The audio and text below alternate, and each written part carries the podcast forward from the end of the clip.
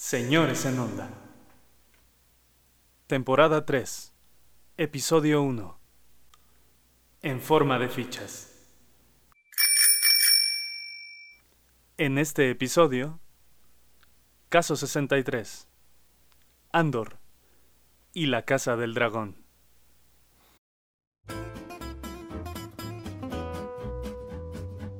Buenos días, buenas tardes, buenas noches. Sean todos ustedes bienvenidos a esta tercera temporada de su podcast ñoño favorito, Los Rudos Señores en Onda. Yo me llamo Arturo y me da muchísimo gusto compartir con mis carnalitos, mis hermanos, Aaron y Ben. ¿Cómo están, carnales? ¿Qué onda?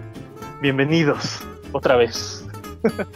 Uy, carnal, con mucha emoción también aquí recibiéndolos, esperanzados en que la temporada otra vez sea larga y poderles compartir qué, hemos estado haciendo, qué vamos a hacer, en qué andamos, por qué nos separamos. La verdad es que tuvimos pleitos en la banda y pues nos tuvimos que separar, güey, ya no nos soportábamos, pero ya estamos de regreso.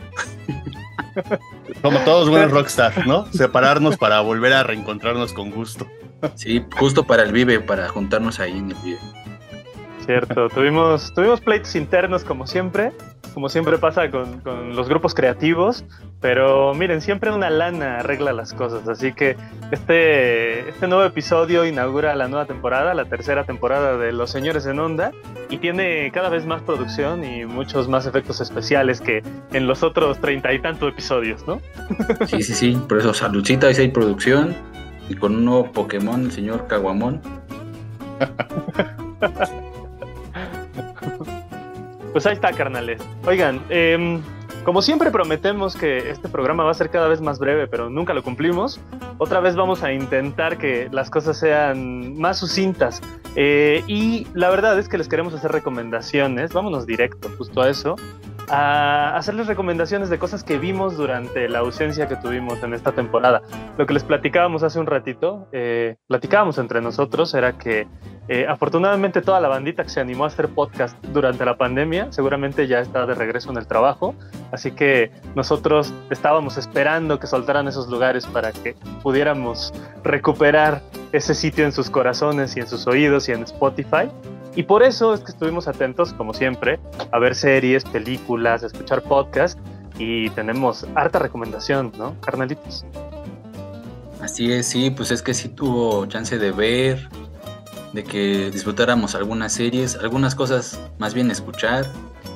Y sí, o sea, hay todo, todo un montón de cosas por comentar. Y bueno, si quieren empezamos, ¿con qué tema vamos a empezar? ¿Cuál les gusta a ustedes? ¿Cuál escucharon? Yo quiero arrancar con el caso 63, que es una, diría mi abuelita, una radionovela que se transmitió por Spotify y que tiene la particularidad de ser una novela o una, una, creación, una ficción sonora creada justamente en época pandémica con temas justamente de pandemias, pero en una onda muy ñoña también viajes en el tiempo y multiversos. Me parece una de las creaciones eh, de audio más increíbles que yo he escuchado, con una producción muy, muy eh, ligera. La verdad es que en realidad no se quebraron el coco para hacer un, para crear un mundo de manera sonora pero los guiones son una cosa impresionante. Y antes de que nos metamos a platicarles con spoilers de qué es esto, pues eso, quiero preguntarles, carnalitos, ustedes si la escucharon, si tuvieron el chance y si no, que también nos aventemos acá el debate de si está interesante o no escuchar por las noches un programa de este tipo, clavarte y decir, hijo, estoy viviendo eso que está pasando, ¿no? Pues sí, yo, yo llegué a ella porque tú me la recomendaste. Recuerdo haberte visitado en el museo y me decías, no, tienes que escuchar esto porque sí está bien chingón, porque sí nos va a hacer pensar en otras cosas, aparte de que estábamos saliendo de la pandemia y eso. Y sí, también me quedo con la actuación de estos dos grandes actores. No tengo el dato de ellos fresco, pero qué gran actuación. Incluso en algunos momentos a mí me daba la impresión de poder ser una obra de teatro. O sea, sí hay un tema de que salen en algunas locaciones, por ahí decirlo, pero la conversación es de dos personas mayormente. ¿Y de qué va?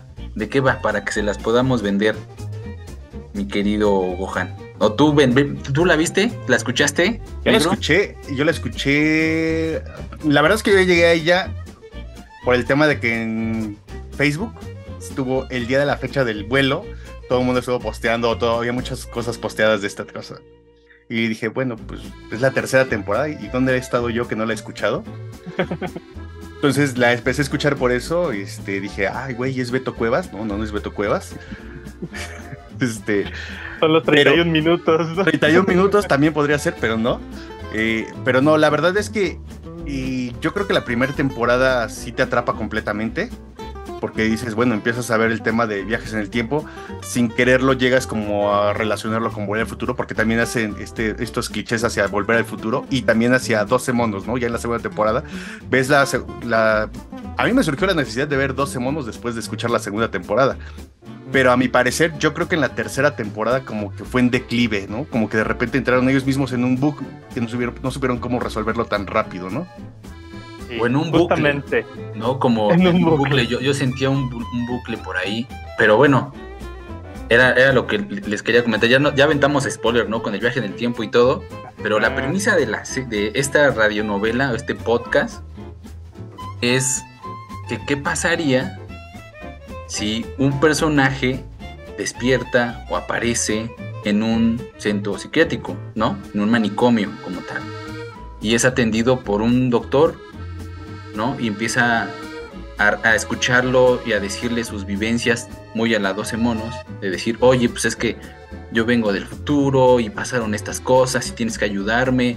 Y él mismo en algunos momentos se, contradice, no sabe qué está diciendo, no sabe qué está pasando, no sabe si, le están metiendo drogas, si, si hay confianza o si no entre estos dos personajes. Y vemos cómo ellos van conviviendo, platicando, compartiendo sus experiencias y hay algo que es importante, que tienen como un vínculo, ¿no? Que se sienten este vínculo, esta empatía, esta atracción, que es la que genera que ya empieza a haber una dinámica distinta entre ellos. Es que es un gran pastiche de toda esta literatura y cinematografía eh, y, novelización fantástica alrededor del viaje en el tiempo, con el punto extra de las, eh, las pandemias virales. Esa, esa me parece que creo que también es una de las premisas que tenemos que platicarles a nuestros escuchas. Lo que dices es completamente cierto. Son dos personajes, tengo aquí los nombres, eh, Néstor Cantillana y Antonia Seegers, que interpretan a Pedro Reuter, un hombre que, que, crece en México, ¿no? Lo, dice el, el, personaje. Este, después se mueve a Chile y a la doctora Elisa Aldunate, que es, me parece, quien, quien lleva la voz cantante durante toda la historia. A pesar de que Pedro tiene esta, eh, eh, esta particularidad de, parecer ser el, el, protagonista, me parece que el hilo conductor se lleva a través de la doctora Aldunate. Y justamente es un viajero temporal que sabe cómo a partir de una pandemia muy parecida a la del COVID-19, con un virus que se llama Pegaso, eh, la humanidad empieza a, vivir estos traspiés de lentitud, de, desaparición, eh, pero al mismo tiempo empieza también a vivir estas cosas que siempre ha buscado la ciencia ficción y la tecnología, que es encontrar eh, señales de vida en otros planetas, descubrir cómo se realiza el viaje en el tiempo, encontrar también la posibilidad de eh, regresar y corregir los errores que, han marcado a la historia de la humanidad a través de un ejercicio bien interesante, justo como, como en 12 monos, ¿no? Eh, porque, porque creo que normalmente las historias que tienen que ver con el viaje en el tiempo están en esta cosa increíblemente distópica como, como ocurre en 12 monos, que irremediablemente ocurre en un bucle y que creo que es a, lo, que, a lo que apelaron los, los escritores de Caso 63, o esta en la que entonces hay una variabilidad que permite que las cosas se arreglen.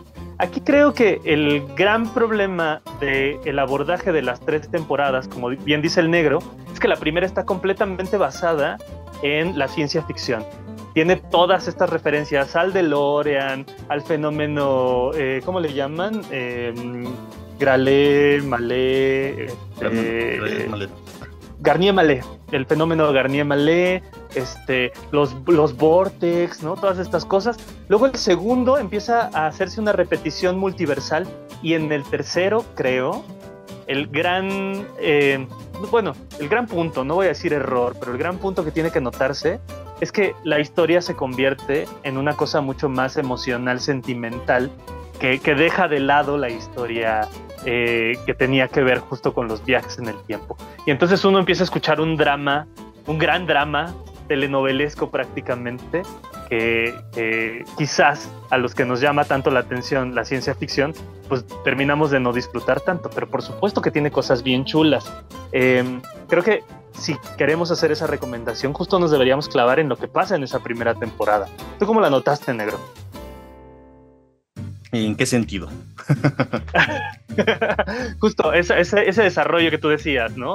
Como, como sí se nota mucho más ficcional, cómo tiene más referencias. Creo, que todas las bases que plantean en la primera y segunda temporada se contradicen un poco en la tercera temporada, precisamente. ¿Para qué? Para hacer cuadrar esa historia sentimental que tú estás contando, ¿no? Porque al final eh, están coexistiendo personajes en la tercera temporada, que era una primicia que no se podía cubrir dentro de las dos primeras dos temporadas, ¿no?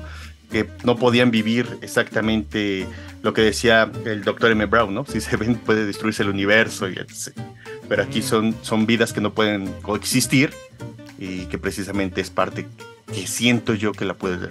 Pero la premisa de la primera temporada está muy bien sustentada. La verdad es que tú la ves y dices, güey, si tiene sustentos de la ciencia ficción correctamente, porque realmente científicamente no sabemos si sea viable, ¿no? Al final la segunda temporada en ese planteamiento eh, sobre que, ok, no puedes hacer un viaje sobre una línea de tiempo, sino haces un viaje hacia otra realidad, ¿no? Entrando a un multiverso, digamos Spider-Man, por ejemplo, o digamos, por, o digamos un Loki, ¿no?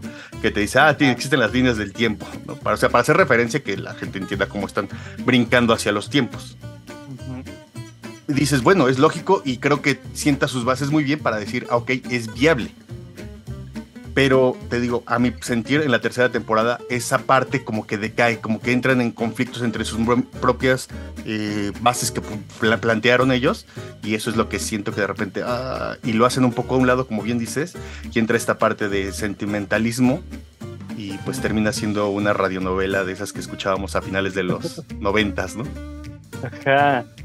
no significa que esté mal. Yo, yo lo que pienso yo lo que pienso es que eh, ganó fama rapidísimo, ¿no? Se convirtió justo en un referente de cómo se puede hacer una ficción sonora con, poco presupuesto, con, un gran trabajo en el guion, con dos grandes actores, y se apresuraron a lanzar la última temporada. Porque incluso, no sé si les pasó, los últimos dos o tres episodios son justo un, un, bucle, ¿no? Un bucle en repetición todo el tiempo. Y no sabes en qué momento estás escuchando, ya te perdiste, cómo iniciaron, por ahí hay escenas que se repiten casi a la calca, este, y a lo mejor era lo que buscaban los escritores, pero ya no lo estás disfrutando tanto, lo estás sufriendo porque dices, ¿hacia dónde me va a llevar esto? Ajá, te estás a mí me pasaba que, que, lo escuchaba mientras estaba haciendo el quehacer. Entonces de repente me podía llegar a distraer y dice, saca chingada, a ver, chingada, le regreso porque no entendí, ¿ya esto yo lo había vivido o qué? ¿Dónde estoy? ¿Tú quién eres? Sí, sí me pasaba, no sé si de repente el, tema de cómo van avanzando la historia, pero esto yo lo escuché, no lo escuché, chinga. Entonces me regresaba y sí, sí lo reescuchaba a veces el capítulo como a la mitad. Dije, ¿qué hora hay? ¿Y esto qué hora? Pero era por mi distracción, quizás, y también por temas de guion, no sé. No, pero, y el uso de los actores, me parece. Pero vas negro. Ah, sí, porque al final tienes que tener estar consciente en qué momento es qué personaje. Ajá.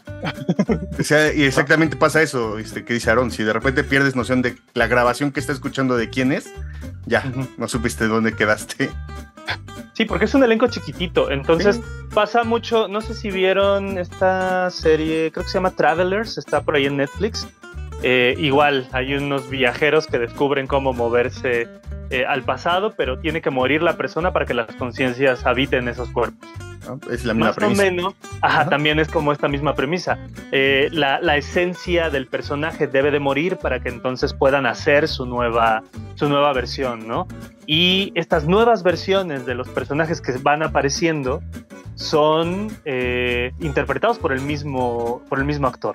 Entonces, en este caso, Pedro Reuters, que es el primero con el que te identificas durante toda la temporada, porque es el, es el paciente que le va explicando y va sentando las bases de, de la ficción de- del, del podcast, de pronto lo empiezas a escuchar en otros personajes, pero con el mismo ritmo, con, con el mismo tipo de habla, ¿no? Este, y entonces dices, güey, ¿qué está pasando? Este, este vato por lo menos debió intentar otro acento o, debió intentar otra fluidez, otro ritmo, otro tiempo de, de- de- de personaje para, para que yo pudiera diferenciarlos, ¿no?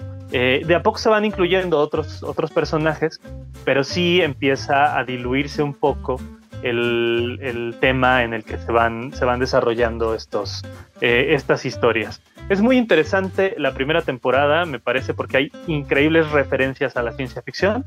Es muy interesante la segunda porque entonces empieza a explorar mucho más eh, las consecuencias del viaje en el tiempo. Me parece, creo que es, una gran eh, tarea ética, filosófica que se empieza a plantear, pero sí, luego se cae. Así que eh, escúchenla completa, ¿no? Yo creo, yo, yo creo que sí vale la pena escucharla completa. Sí, vale la pena. la Sí, sí la van a disfrutar justo mientras estén haciendo el quehacer o algo que no les esté tomando mucho de su cerebro en ese momento, mucha atención. Este, Pero aparte, Ah, Es muy cortita, ¿no? O sea, sí, los capítulos son los capítulos. de- cap- es más, hasta te los puedes de echar de, de corrido. De repente, sin te, sin te darte cuenta, ya te varios. Hasta que entra el sweep de corte. Pero sí, denle chance. Y ya que estamos por ahí en recomendaciones del futuro y de multiversos, la que no he visto y, y que está súper nominadísima y, y creo que ya es el último día en, en el cine, la de Every- Everything Everywhere All at Once, no la pude ver. Pero la que sí vi es más allá de los dos minutos infinitos, que es coreana. No se va a ver. Ahorita se los, si no se los dejamos en los links. Esa está en HBO. HBO, esa me la recomendaste Ajá, tú. Creo que Sí, justo, sí, justo cuando me contaste, en la misma plática, te, te recomendaba esta. Y, y sí, la premisa es también viajes en el tiempo, pero esta es la comunicación entre una, una computadora y un, y un monitor. Entonces Sí. te hablas a ti mismo en dos minutos en el futuro y, y- y se pone muy interesante la dinámica en, en ese tema. Esta es como de sketch. Le- digo, la- evidentemente hay una cosa de comedia y está buscada que, que tenga esta intención, ¿no? Como de, de repetición, de bucle también. Este, uno piensa se les va a agotar el, el chiste de esos dos minutos y lo van haciendo cada vez más, más, más, más grande. Sí. Este, y, y tiene, tiene, me parece, una buena resolución. ¿Esa tú ya la viste negro? Porque No, no las he visto. No, la verdad Ah. es que ni, ni una ni otra. ¿No? Bueno, y todo en todas partes al mismo tiempo. Yo tampoco la he visto, así que la podemos poner sobre la mesa para que nos la echemos, la platiquemos en otro de los programas. Y si ustedes ya la vieron y tienen algo que recomendarnos, pues también. Esa, esa es una buena intención. Para platicar sobre la siguiente recomendación, carnalitos, antes y aprovechando que seguramente la gente otra vez está ahí enrolando, pues que nos, nos encuentren en nuestros usuarios de Twitter, ¿no? O en nuestro perfil de Facebook, ¿se acuerdan? Eh, El perfil de Facebook sí está ahí, ¿no? Facebook sigue siendo los rudos señores en onda. sí, sí, sí.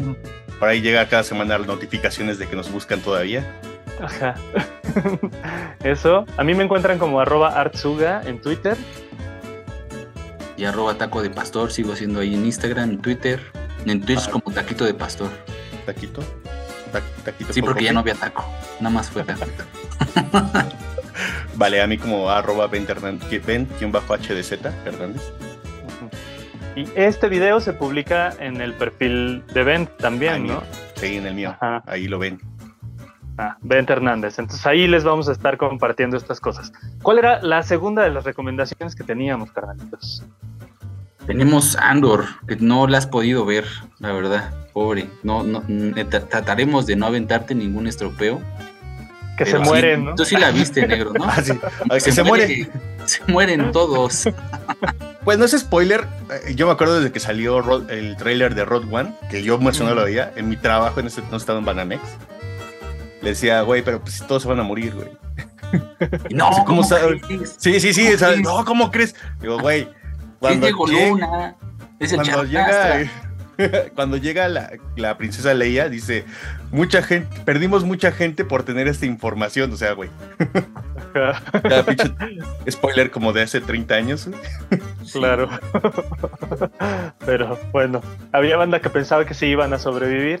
Y justo lo que pasa es que del episodio 4 se arma esta precuela que es Rogue One. Y luego de Rogue One se arma esta precuela que es la serie de Cassian Andor, ¿no? El personaje de Diego Luna. Que por supuesto creo que. No, no, no sé si comparten esto, carnals, pero para mí Rogue One es la mejor película de Star Wars en la época Disney. ¿no? Sí, Sí, sí, con la pena, pero sí. Con la peda, sí. Qué cosa tan fea la de Solo. Híjole, lamentable. Y sí, es imposible no comparar a Cassian Andor con Solo. A mí me pasaba, me pasó. Esto es un poco estropeo, pero la, la actitud que tiene Cassian muy parecida a la de Han Solo en el episodio 3. Pero a cañón, o sea, el tema de yo no creo en la resistencia, a mí no me estén buscando. Ese, ese, ese, es- ese era Han Solo. O sea, ese personaje quizás lo- lo le dieron una muy mala lectura para hacerle su película, pero Cassian Andor es un Han Solo. Pero, hecho y pero esa película de, de Han Solo fácil podría llamarse no Han Solo o ser otro personaje otra- y está súper bien. No, está súper bien. Creo que pudieron haber hecho otra cosa y, y Sí. nadie se los habría criticado tanto, pero pues sí les surgía, ¿no? Contar la historia. Otra cosa que les pasó urgir con, con eh, Obi-Wan, híjole, perdón, otra, otra que sí no, esa sí ni, ni vamos a hablar de ella, ya.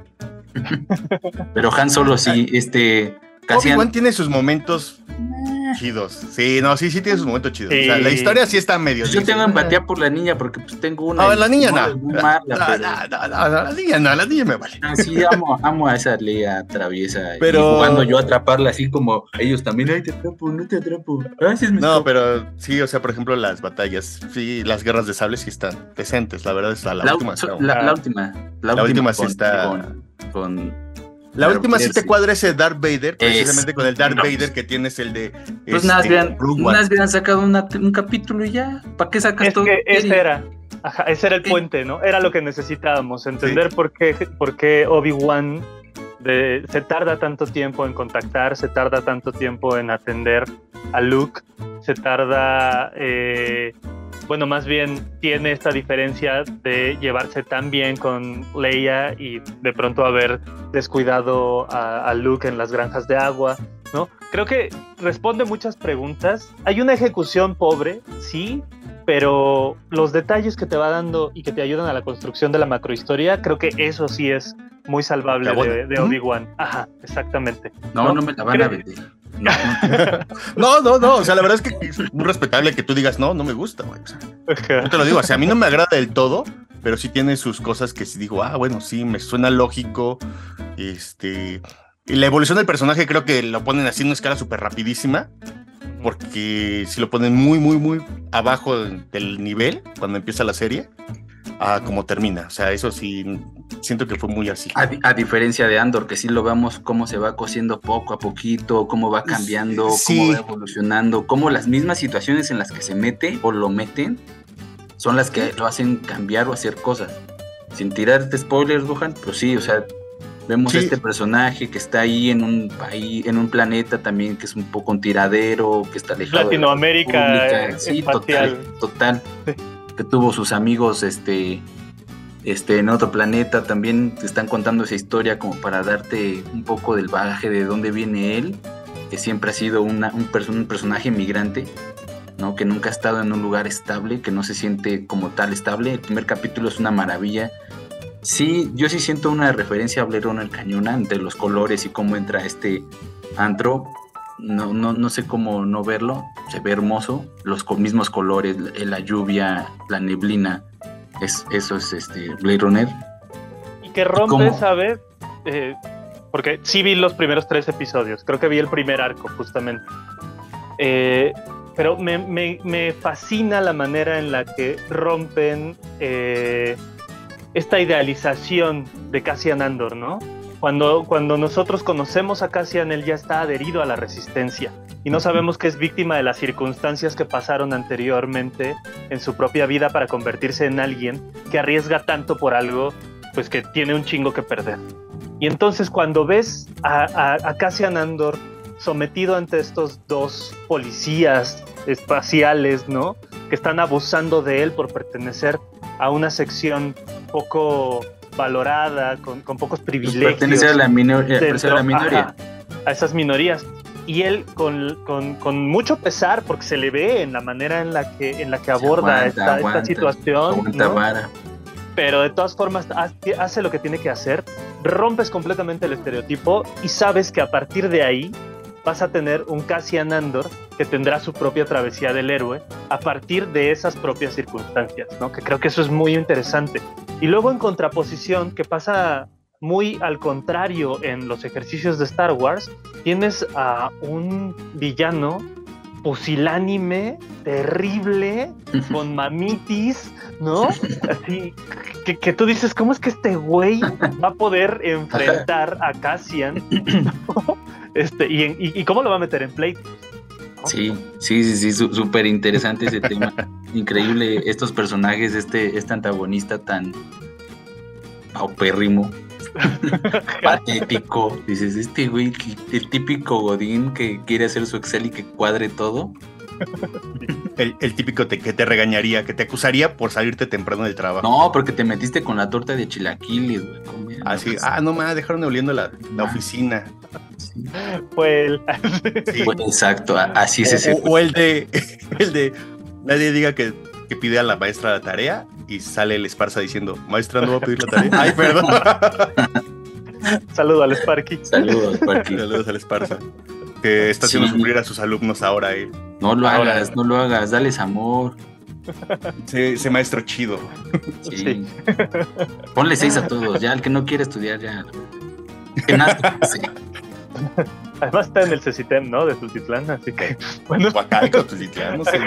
Algo por el estilo. Pero bueno, hablando del tercer mundo, este, este es el espacio donde se desarrolla Cassian Andor, que justo como dices, tiene un símil con, con Han Solo, ¿no? Eh, podríamos justo em, estirar la liga y decir que, que son estos personajes que no pertenecen a la realeza de Star Wars, en, estos personajes que no tienen una característica especial, que no, tienen que no tienen midiclorias y que no pertenecen a los caballeros Jedi o a los caballeros Sith, que no están eh, metidos en, que, no fueron clonados de mm. tantas mil unidades, ¿no? Tienen toda esta cosa en contra y que son el ciudadano de a pie que regularmente son los que responden a las a todas las problemáticas y a todos esos pesos políticos y sociales que se encuentran alrededor del imperio, ¿no? De la ejecución del imperio y del crecimiento de esta, de, esta organización a partir de, la caída del, ejército Jedi, ¿no? Sí, es que justo así como lo cuentas, podríamos pensar incluso de otra serie, de otro universo, de otro Star Wars. O sea, si no fuera Star Wars, porque tiene ahí la marca, bien podría encajar como una serie única sea, en, este, en esta historia que te están contando en un futuro distópico, en la galaxia muy lejana, esto pasa así. No necesitas saber de Jedi, no necesitas saber de la princesa Leia, ni de Darth Vader, incluso. Porque si estás viendo justo esta, esta, este gran aparato de gobierno imperialista invadiendo y estos personajes que están en una resistencia o una no resistencia, sino viviendo su vida y haciendo lo que pueden con lo que tienen y sí, yo incluso si no les gusta Star Wars pueden verla y no les va a doler nada. No, no van a necesitar saber quién es Obi-Wan, no van a necesitar saber quién es Han Solo, ni quién es Luke, nada, nada, nada. La neta, solita se sostiene y retrata justamente esos problemas del imperio que nunca vimos. Justamente conocemos y decimos, ah, el imperio galáctico es malvado y así, ¿no? Y vemos a Palpatine y a Darth Vader, pero no los vemos actuar. Vemos construyendo a la Estrella de la Muerte y otros grandes o planetas gigantescos para destruir. Pero aquí sí los vemos actuar, cómo son gandallas con el pueblo. Sí los vemos justamente haciendo ese abuso de poder, todo eso que, odiamos y nos es reclascitante, ahí lo vemos retratado perfectamente. Es que de hecho lo que retrata es una crítica política nada más. Y si te das cuenta, no hay ninguna, como bien dices, ningún personaje o ninguna otra raza más que puros humanos. Eso es lo que sale, solamente humanos. Sí, sí. Y, es, y es muy interesante también porque a pesar de que existen estos vasos comunicantes hacia otros productos de Star Wars, es decir, sabemos que directamente conectará con Rogue One y luego Rogue One con la trilogía original, pero al mismo tiempo eh, eh, funcionará también como una línea paralela al, ejercicio de Rebels, que creo que es la mejor serie animada que tiene Star Wars, ¿no? En algunos momentos conectará también con Clone Wars o con el Bad Batch, que está ahora todavía en ejecución, y aún así eh, se sostiene de una manera casi, casi libre, casi excelsa, porque, porque tiene todas estas ejecuciones alrededor de las temáticas a las que estamos muy acostumbrados ya como adultos, porque bueno, a, pesar de que Star Wars está dirigido a niños y jóvenes, ¿no? Quienes más lo disfrutamos somos estos adultos cuarentones que ya estamos mucho más metidos también en temas que tienen que ver con la política. Yo me acuerdo mucho lo que decía Julio Martínez. Em, hay que recordar que la rebelión son los malos, ¿no? Desde, desde el punto de vista macrohistórico en el que la política y la historia dan eh, la posición de vanagloria hacia el imperio. Ellos son la resistencia y ellos son los que están actuando en contra de este establishment que está funcionando como un ejercicio político de, sistematización social alrededor de, represión. ajá, exacto, ¿no?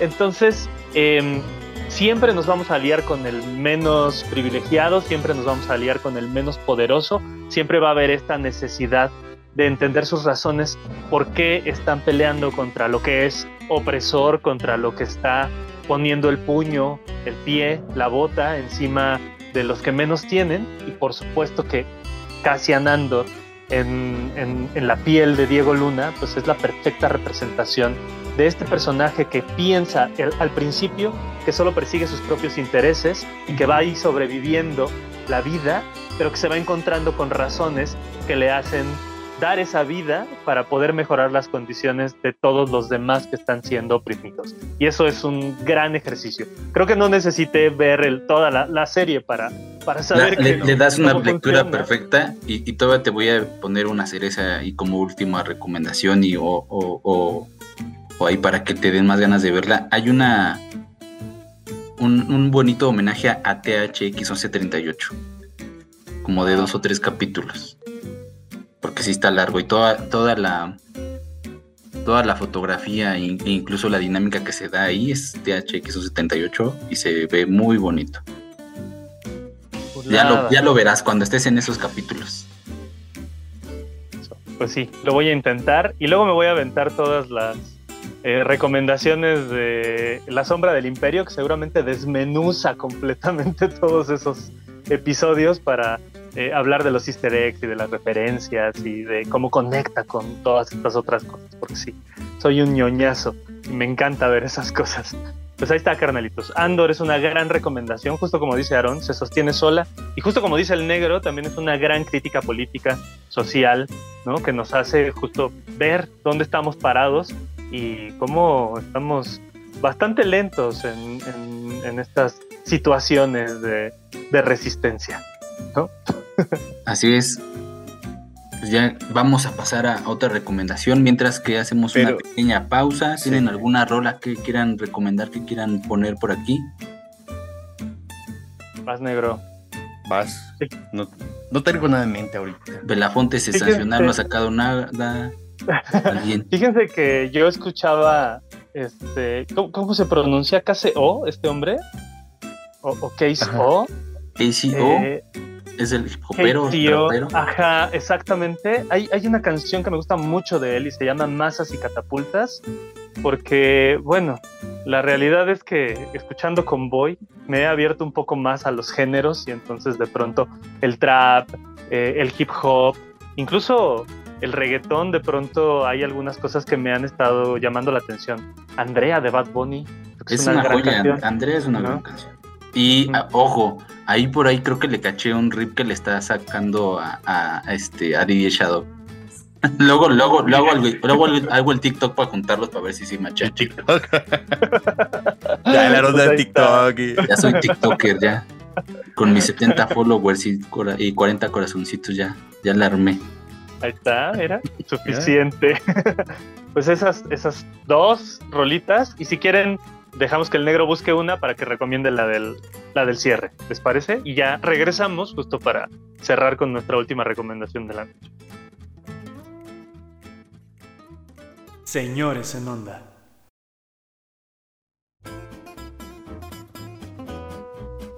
Bueno, y aquí ya estamos de regreso. Ahora sí, ya les aventamos dos recomendaciones buenísimas. Caso 68 y Andor. Las tienen que escuchar y ver respectivamente. Y nuestra próxima recomendación es una pues, clásica, ya saben, ñoños. y es House of the Dragon. ¿La vieron? ¿Les gustó? ¿No les gustó? le tenían esperanzas, la odiaron.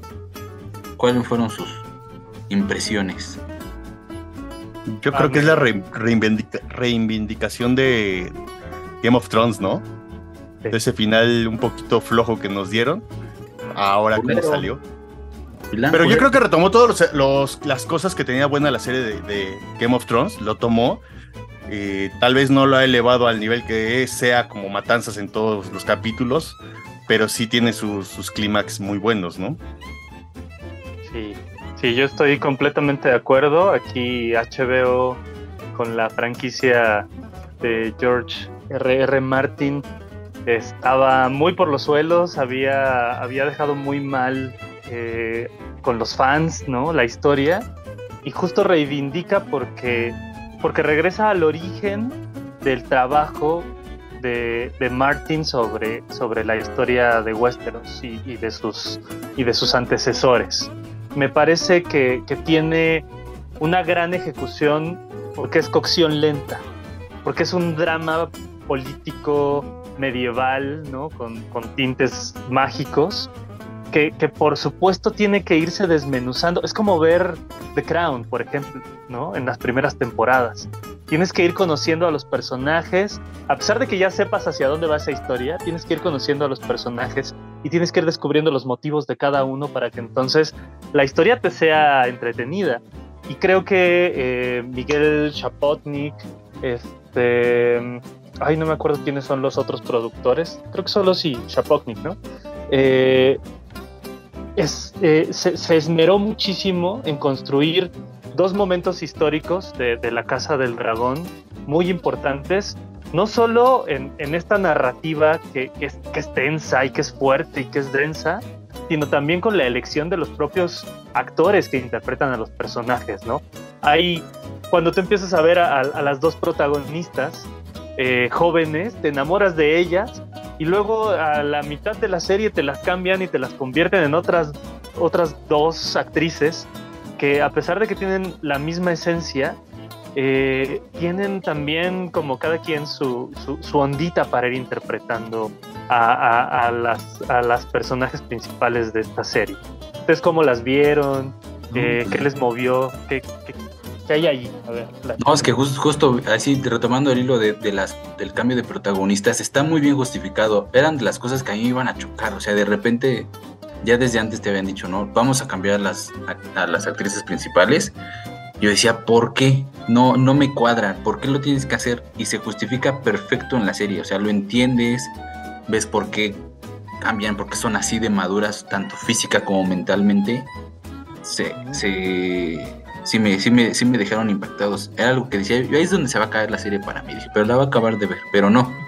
La verdad es que justamente continuó muy bien y creo que también les hubiera hecho bien para otros personajes hacer lo mismo. Creo que ya saben por ahí cuáles, porque si dices, oye, este güey no cambió nada. y estas dos chicas sí, e incluso ellos mismos cambiaron un poco como personajes, ¿no? Entonces, sí, y si es así como tú dices, se va cociendo poco a poco. Y como dice negro, nos recuerda totalmente a Game of Thrones antiguo. O sea, todo son empezar a platicar, empezar a conocer a los personajes, cómo se mueven las fichas, cómo todo mundo se traiciona. Ese tema está muy bien retratado ahí. Y, sí, y que salgan los dragones, que salgan más dragones. que nos regalaran escenas tan espectaculares como la que está tan parodiada en los TikToks de Shrek y los dragones de House of the Dragon. Se ve espectacular, pero lo disfruté bastante. Cada capítulo sí me daban ganas de que ya nos conectáramos a, grabarlos. para sí, sí, La, la verdad es que yo, más que decir, yo la veía porque digo, bueno, yo sí soy fan de Game of Thrones, que sí me eché las temporadas completas. Era de en su tiempo ver los domingos en la noche verlos. Y lo que bien dice eh, Aaron, ¿no? O sea, el cambio de los personajes obedece al cambio de, los años que van transcurriendo, ¿no? El único que sí no cambia es el, el Daemon Targaryen. O sea, ese güey es, es el mismo de inicio a fin. No cambia nada, no envejece nada. Y sí te causa, a mí se me causaba un poco de conflicto. Aparte que ese güey lo vi en la película de Morbius y dije, ah, no manches, no. Y en The Crown, también sale en The Crown. Sí, no lo vi ahí. Y es, el, es, es un Doctor Who. O sea, ese, ese carnal ah, en, la, sí, en la televisión británica está instaladísimo. Es un, es un gran actor. Eh, me parece que a lo mejor ahí sí responde un poco al peso del, del propio actor como, mm. como responsable de, de ser Daemon Targaryen eh, porque tiene un par de escenas impresionantes de pelea, ¿no? Esta donde va y confronta a este tipo en las islas, al de los cangrejos, y entonces llega así sin, sin, sin espada y se muestra así de ahora, le caiganme todos. De todas formas, mm, me, se van a salir riendo, ¿sí? ¿no? Esa, esa escena y, y, y, la otra que está, eh, bueno, la concreción de esa misma secuencia donde se mete a la, a la caverna y no es necesario ver el, golpe que le atesta, solamente hay que verlo salir completamente sangrado, ¿no? Con, medio cuerpo de este tipo arrastrando, ¿no? De, su mano. es una cosa impresionante ese hombre. Y, tanto nos regala estos, estos, este, estas actuaciones virtuales donde está, estamos viéndolo físicamente, correr, saltar, este, físico y luego nos pasamos a verlo cómo interactúa con su hermano, porque pues ahí sabemos que el rey es su hermano y justamente hay un tema ahí de, los poderes y cómo él también quisiera ser el rey. y, ese, y ese momento que él interactúa con el rey son tensísimos as fuck, o sea, te dices, ay cabrón, o sea, se llevan chidos, se aman, pero en este tema de política es donde está clavado ahí el, el colmillo, ¿no? y en el tema de los regios, él queriéndose dar a, a, la sobrina, y la, sobrina queriendo con él. Está, está cañón, pero esas, esas tensiones y esos diálogos que se dan entre ellos como tío, sobrina y él con su hermano, se ponen cada vez más tensos hasta que llegan al momento culminante en la gran cena donde vemos al rey totalmente destrozado físicamente, o sea, ya con media cara chupada por el la gangrena o qué, es lo que le dan, que le ah. están echando ahí. Lepra, gangrena, algo así. Ay, no, sí, se ve horrible. Qué, qué, qué, gran prostético les pusieron, se ven espectaculares. Y me pasó algo peculiar con, con, esta serie. No sé, no he visto. Estoy volviendo a ver la serie de Game of Thrones porque justamente nos impactó tanto que la estamos viendo. Y de repente me espero de cuando empiezan a hablar del pasado. Digo, no, adelántale porque no quiero spoilers. Sí, sí, sí, hay muchos capítulos donde relacionan todo. Sí, las escenas oscuras se ven muy bien. La escena de la playa oscura no sé si porque cambié la tele, se ven muy bien y a lo mejor tenga, tendría que ver de nuevo las batallas oscuras para ver si las disfruto mejor y ya no, quejarme tanto. No, ahí sabes qué pasó. Eh, cuando vimos al final de Game of Thrones fue tanta la demanda que las escenas oscuras se veían todas pixeleadas. Mm. Y fácil sí pasó como una ah, semana. Tú, tú, sí tienes el 4K, ¿verdad, negro? Sí. Sí, se ve igual de culero. No, no, no, no. Eso fue en su momento. O sea, si tú ahorita pones las temporadas finales, o sea, se ve súper bien pero fue por la, demanda que ah, tuvo. Yo, pues ¿sabes en qué momento? La, vi bien, eh, pues compré el, el Blu-ray 4K de la temporada para verla. Dice, no manches, ahí sí se ve chulo, chulo. Sí, eso, eso es importante, ¿no? Que, vaya mejorando la calidad de producción. Estas escenas con los dragones, ¿no? Peleando entre ellos, eh, volando, cabalgando los pies la, la, el, término correcto. Sí, sí, les dicen eh, Sí. Este, la, producción pues, es, enorme. O sea, sí. la producción es enorme. Tan solo ves, comparas eh, las cruzadas que hay al principio de la temporada, cómo está todo montado, a las primeras cruzadas que tenemos en las primeras temporadas de Game of Thrones. Y no más. Hay como el jabalí, ¿no? Ajá, también. El, puro jabalí que, que, leía en algún artículo que decían que esa escena en la que el rey Robert muere por el ataque del jabalí, tendrían que haberla retratado más o menos como se hizo en este tipo de fiesta y también en este tipo de ataque. Y que fue una reivindicación igualmente porque pues, en ese momento Game of Thrones no tenía el presupuesto para hacer una escena de ese calibre. Entonces solamente fue como de, ah, sí, pues le dio un llegue, un, un jabalí, por eso lo trajimos todo, todo madreado. Pero por supuesto que tiene un montón de, de cosas que van mejorando conforme a la narrativa. Me parece también que hay, hay momentos increíbles de tensión eh, por ejemplo, eh, cuando los niños se meten a pelear entre ellos y que entonces después se convierte como en una cosa ahí medio de corte y entonces están reclamando el ojo del otro niño y entonces se toman las dagas. Es una escena impresionante, cosa que, que a mí me llama muchísimo la atención con cómo percibimos a los personajes. Porque, mm, por ejemplo, eh, yo siento que, en ningún momento debemos empatizar con Daemon Targaryen. es un personaje culerísimo. Es, quizás eh, el, verdadero reflejo de estas acciones que tienen que ver pues con el poder, ¿no? Y con, y con, y con las monarquías y todos los vicios que estos representan. Si acaso tiene un momento en el que dices, güey, me quito el sombrero, que es cuando toma a su hermano que va madreadísimo y lo ayuda a, montarse al, al, trono, ¿no? Este, pero fuera de eso, ese güey es culero con todo mundo. Pero y, y aún así es, y es de los que más quieren, pero sí. Sí, sí, sí. De hecho, a mí se me hace más coherente, güey. O sea, ese güey es culero y es Exacto. Dentro de su culerez es coherente. O sea, es coherente, exacto. Él quiere ser el, el, el, rey, él quiere gobernar los reinos y ser el protector. Pero es coherente, porque incluso en el primer capítulo, ¿no? Cuando se dice, ah, pues dame la poli, güey, yo me encargo de todo. Y dice, pues agarro y, y cero violencia y aquí todos parejos, ¿no? Un tanto militarizada la zona pero sí es un personaje coherente consigo mismo, al menos. Entonces esa, esa empatía genera, ¿no? Donde a lo mejor pierde un poco de, coherencia es cuando se va a dormir o a que, a, que este a que se va a otro reino y se queda y le ofrecen que se quede y él como que sí lo, lo piensa bastante, ¿no? Quedarse a vivir, a, a, vivir ahí y tomar vino, ¿no? Y pues no, pues no se da.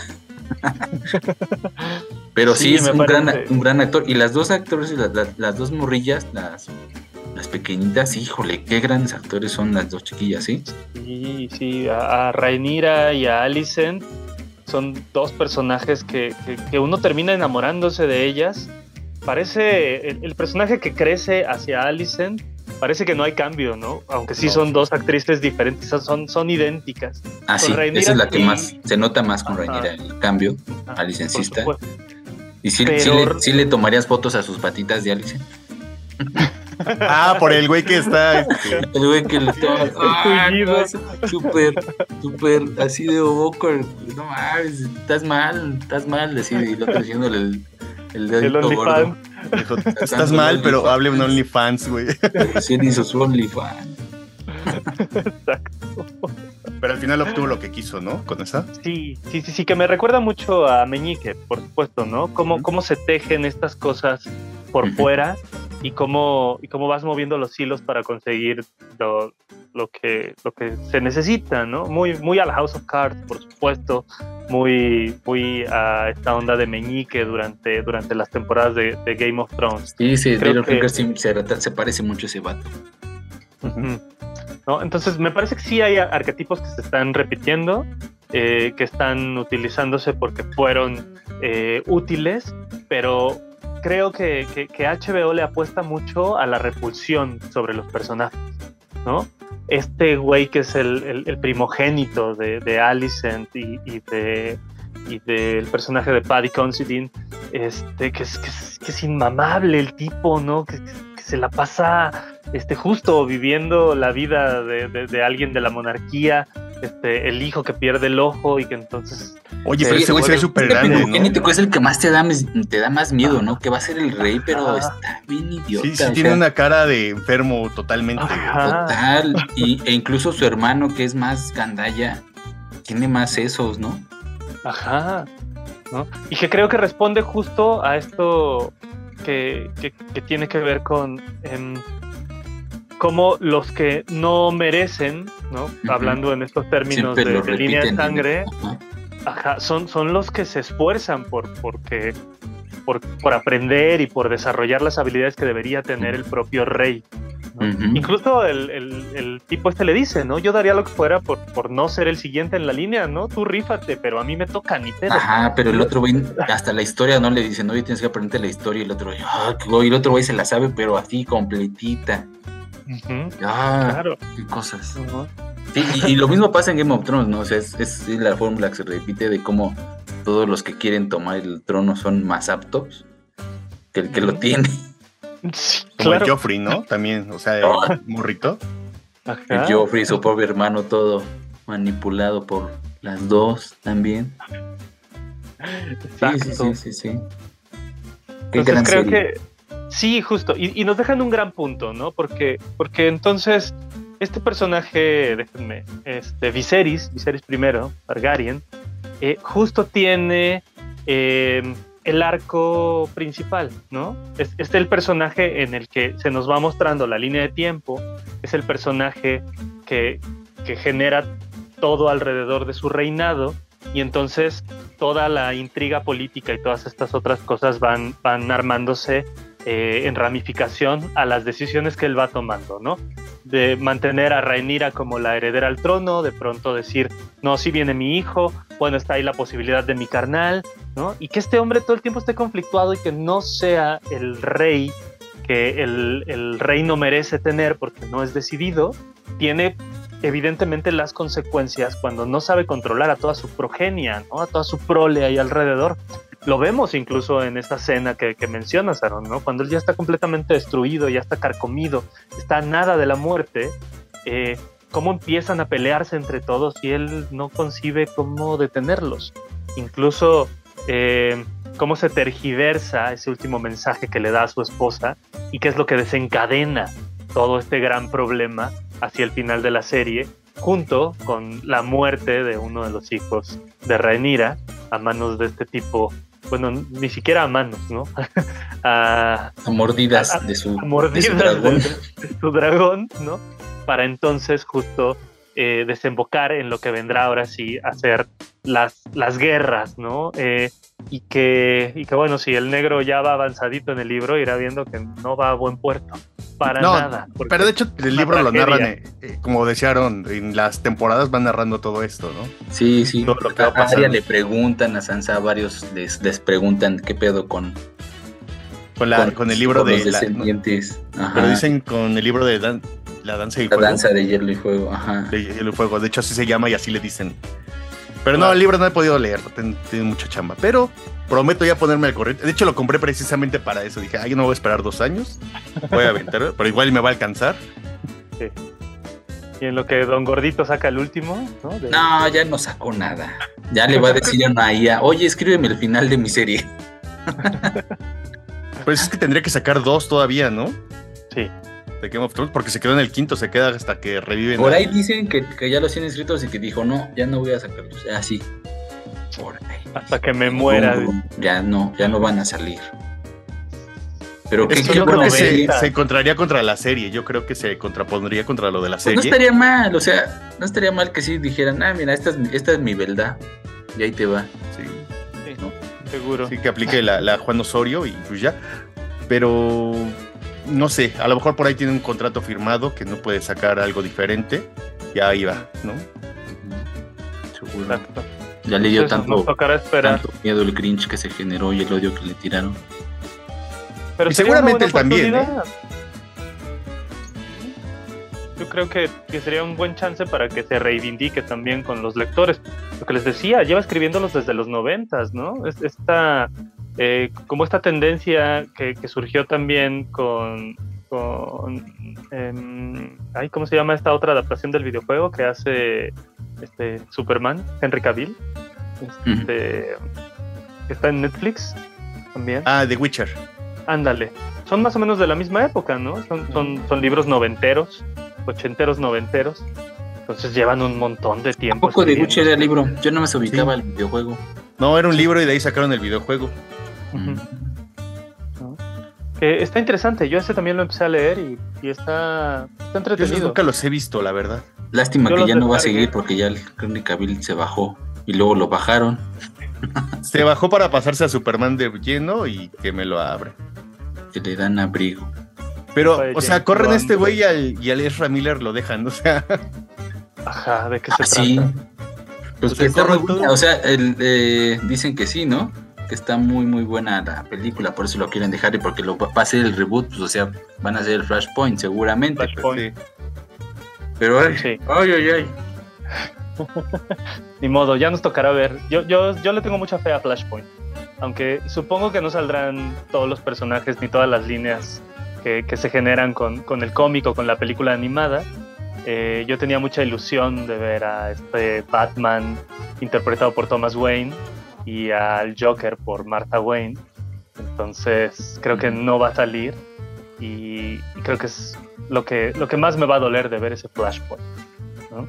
Este, yo pensaba, si, si DC ya tenía un multiverso establecido a través de sus, eh, de sus series de televisión, pues a lo mejor ahí estaba la onda, pero ni siquiera se quiso animar a eso. Ahora parece que James Gunn controla que sí, que no, y va a dejar ahí al, al Beatmaker. Me llama la atención, sí, cómo van a hacer ahora las series y que van a conectar las series y los videojuegos con las películas. Suena interesante, a muchos les choca ya que se hagan tantos multiversos y que tengas que ver 10 cosas para entenderla a una. Perdón, pero a mí sí. Entonces sí lo voy a disfrutar. Sí quiero ver eso. Sí quiero ver cómo se conectan. Y ojalá sí chidos. Y esto que también les llamen Elseworlds al Batman, al Batman de Venganza y al Joker, también está súper chingón, ¿no? Que sí puedan convivir. Aunque no me gustó Batman, ya lo escucharon. No me gustó. Eh, hay un respeto justo por, por la línea del, del- de los cómics, ¿no? Los Elseworlds son el equivalente al What If de. Marvel y creo que justo van mucho más avanzados y tienen mucho más eh, interés, ¿no? Tienen, tienen historias mucho más desarrolladas. Ahí está el Red Son de Superman, ahí está este Batman medieval, ahí están todas estas exploraciones que, que nos permiten justo eh, trabajar y entender los personajes desde otros puntos de vista. Eh, no sé, claro, si, si el, el Batman de Matt Reeves sea, sea el mejor ejemplo de un Elseworld, pero... No, bueno, para nada, para nada, porque además está basándose en el Year Zero, que pues, es como el origen, y no, no, no. Mejor vean Year Zero de HBO, que también, eh, bueno, no de HBO, que está ahí en HBO, es animada y sí, ese para que veas si es un origen de un Batman bastante oscuro, sin que esté sonando, sin que esté sonando Nirvana a cada rato. Que no es queja, pero, pero no me gustó. No me gustó, perdón. Sí, sí le tenía fe. Fui en mi cumpleaños, lo recuerdo. Fue en mi cumpleaños a verla. Yo sí la fui a ver también en el cine, pero siento que faltó algo. No sé qué, algo, pero no sé qué sea. Le sobró un chingo a mí, para, mí le sobró un chinguísimo. Tiempo, bueno, sí es lenta. sí. Lenta, un Batman más planeando a la gatúbela, una gatúbela enamorada. No, no, no, no mal. Sí, sí es cierto. Ni modo, pues ya nos enfrentaremos a la serie y luego a la segunda parte de ese Batman. Porque vende, porque tiene ahí a... a Ya están en este- descuento sus juguetes, ¿eh? Ya no, no, sí. no sé si vendió tanto. Ahí, ahí veo el batimóvil y al Seguramente Batman. no, no fue tan enfocado a los niños. O sea, realmente tú le pones ese Batman a un niño y no, no lo entretiene. Sí, no, para nada. Pero no sé si ninguno de los que hemos visto, ¿eh? Ni Tim Burton. A No, las de Burton, que Batman esas- Robin de. Ajá, las de Burton precisamente por eso cambiaron a Burton, ¿no? Porque, porque al final eran muy oscuras estas para los niños. No, y no todo- creo que todos los- ninguna de las películas de Batman le, le agredé a un niño pequeño. Sí, a lo mejor A las de Val. Kilmer sí, y esas. adolescente. Val Kilmer, la de Val Kilmer sí, creo, chance sí. Sí, ajá, porque sí, hasta los es- escenarios son como, no sé, muy carico- carico- caricaturas, pero no sé. Mm. Sí, sí es Pero sí, Batman definitivamente eh, la serie de los noventas es la, la mejor cita. Sí, la animada y Sí. bueno, pues la trilogía de Nolan, ¿no? Sí. Sí, porque te pone un Batman más realista, ¿no? Yo con esas me quedo. Yo me acuerdo que en la tercera película uno de mis comentarios era, pasó hora y media y no ha salido Batman y es una gran película, ¿no? O sea, no mm. había salido el personaje y era una gran película en ese momento, todavía. Entonces, creo que por ahí es también por donde deben explorarse esos personajes tan profundos, tan multidimensionales. Eh, ni modo. Si lo está haciendo y lo está intentando mal DC, bueno, pues que nos paguen una lana, nosotros les reorganizamos su universo. Ahí les damos una asesoría. Oigan, carnalitos, pues entonces creo que ya hicimos estas recomendaciones y pues podemos seguir eh, en las semanas subsecuentes, ¿no? Ya estamos agarrando cancha de nuevo.